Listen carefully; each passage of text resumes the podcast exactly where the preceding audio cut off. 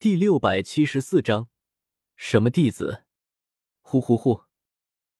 白茫茫的阴气忽然涌动，一群人影从亡魂山脉内飞出，浩浩荡荡，足有十九人。每一道人影散发的气息都在斗宗境界，令亡魂山脉内远远近近的魔兽一感应到，就立刻夹着尾巴仓皇逃窜。哈哈哈！这一趟真是没白来。大家快离开这里吧！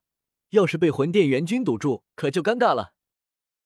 我凌空飞立，右手遮挡在眼睛上方，眺望着东方天际初升的朝阳，笑得很开心。今天凌晨出发，一直到太阳升起，短短两个多时辰的经历可谓波澜壮阔，传出去足以震动整个中州斗者界。我们攻破了魂殿一座分殿。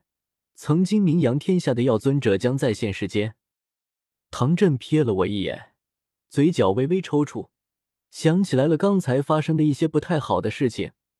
这小子刚才喊着让大家搜查一下亡魂殿内有没有遗落什么宝贝，大家找到的都归自己所有。亡魂殿的人逃得匆忙，确实留下了不少好东西，比如那座八级四灵大阵，虽然毁坏了。但有许多珍贵材料能拆下来重新利用，那些锁魂铁也颇为珍贵。至于其他零零散散的一些物件，散落的药材、丹药、魔盒、功法之类的也还不错。总之，一行人都找到了不少好东西，大家对这些意外之财都挺开心的。直到我把亡魂地殿的库房端了，他们一大群人听闻风声后，急匆匆赶到库房。看着那空荡荡、比狗舔过了还干净的库房，脸色精彩至极。那界里那些找到的东西，瞬间就不香了。哈哈哈！唐前辈，你这么看着我做什么？我摸了摸鼻子，一阵干笑。作为一个冒险者的基本职业素养，进入亡魂地殿后，我第一时间就开始寻找亡魂地殿的库房，后来也是拉着小医仙第一个冲入里面。以最快的速度将里面的东西全部装了起来。不得不说，不愧是有尊者坐镇的地级分店，库房里的好东西不少，比起风雷北阁的库房还要丰厚。唐振哼哼一声，他身为焚炎谷主，对那些东西其实不怎么在意。这次出手，他焚炎谷有更大的收获。药尊者，接下来你打算去哪里？是去星陨阁？还是来我焚炎谷做客。药老现在也知道了，来的压根就不是什么药族，而是星陨阁和焚炎谷的联军。眼前这位看着像个小老头的人，就是当代焚炎谷主唐震。呵呵，唐谷主，老夫与古灵多年不见，目前还是打算回星陨阁休养一段时间，以后有时间再去焚炎谷做客吧。好，我焚炎谷便恭候药尊者大驾光临。唐振一笑，又道：“对了，还有那位弟子，回头老夫便派人送去星陨阁了，还请药尊者多多费心。”药老一头雾水：“什么弟子？”唐振捋了捋胡须，笑而不语的看向风尊者。风尊者一脸尴尬，干咳一声，偏头看向萧炎。萧炎摸了摸鼻子，偏头看向。我一巴掌就给拍回去了。三哥，老实相问，还不快点解释一下？药老心头瞬间一沉，暗道不妙，看着一个个的表情，分明是有什么天大的阴谋在等待着他。可古灵是他多年好友，萧炎是他弟子，不至于坑害他吧？萧炎，到底是什么事情？速速说与为师听。萧炎垂头丧气，像个蔫了的黄瓜般有气无力道：“老师，焚炎谷不是白来救您的。按照我们与他们的协议，救出您后，您需要收一名焚炎谷弟子为徒，教导其炼药之术。”药老完全懵了，看看淡然笑着的唐振，又瞧瞧一脸尴尬的风尊者，明白这是真的，不是萧炎和他开玩笑。这这不是胡闹吗？药老压低声音对萧炎呵斥道：“收徒这种事情讲究的是缘法，怎么能拿来做交易？这种糊涂条件，你们怎么能答应？最多答应给焚炎谷炼制几枚丹药，不就成了？萧炎一脸佩服的看着药老，不愧是自家老师。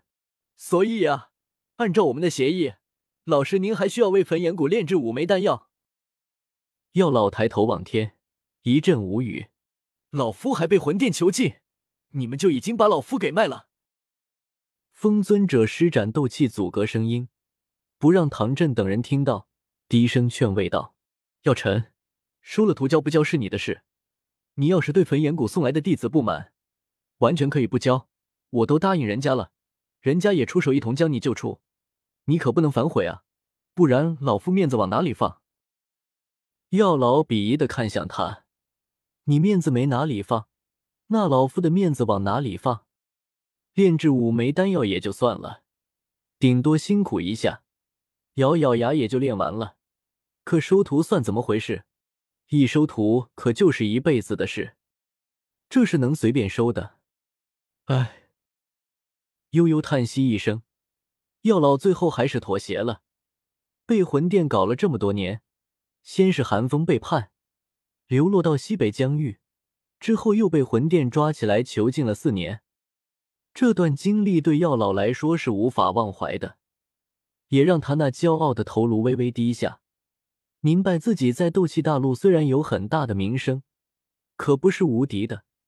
有些人想搞他就搞他，他有能力反抗吗？没有。这四年里，他只能像头死猪般被关在猪圈里，暗无天日，等人来救。他有什么资格拒绝焚炎谷的要求？真的恼怒了焚炎谷，焚炎谷也能像魂殿一样搞他？真当焚炎谷偌大的名头是风吹来的，想毁诺就毁诺。哈哈哈，如此甚好，那就祝风阁主和药尊者一路顺风，我们就此别过。唐振拱手告别，风尊者和药老也连忙拱手道别。之后，唐振大手一挥，就要带着焚炎谷五位长老离开，返回焚炎谷。唐前辈稍等。忽然，我纵身飞到唐振身前。将他拦了下来，双手奉上一枚纳戒，这是我送给火儿的礼物，还请前辈帮忙转交一下，顺便和火儿说一声，以后有时间我会去焚炎谷看他的，让他不要想我，要多用功修炼。谁会想你？唐振一脸腻歪的看着我，交代这么多东西，还真当自己是火的和哥哥呢？不过是个便宜义兄罢了。然而等他伸手接过那戒。下意识查探了下后，脸色却是微微一变。好多东西，我在亡魂地殿库房搜刮到的东西中，有十分之一装入了这枚纳戒里，价值巨大。如此大手笔的送礼，饶是唐振是焚炎谷主，也变了脸色，略显郑重的颔首：“老夫待会儿谢过你了，你的话老夫会带到，以后有缘再见。”说罢。唐振带着五位焚炎谷长老转身，向远处天际飞去。我拱手下拜，前辈一路牛皮。一点礼物不算什么，真要能拉拢唐振和唐火儿，再多的礼物也可以给。